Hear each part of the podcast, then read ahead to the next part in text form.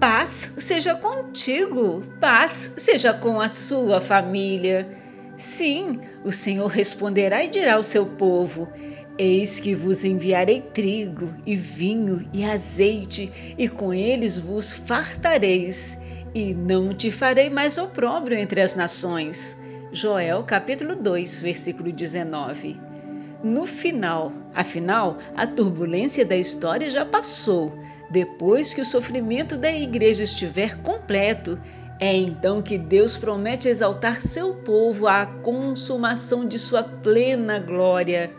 Verdadeiramente esperamos por esse dia com todo o anseio de nosso ser, clamando de todo o coração: Até quando, ó Senhor? Até quando? A resposta, amados, deve nos sustentar. Não muito, queridos filhos, não muito. Aleluias! Eis que venho sem demora. Guarda o que tens para que ninguém tome a tua coroa. Apocalipse capítulo 3, versículo 11. Se prepare para se fartar e viver em segurança eternamente. Jesus está voltando.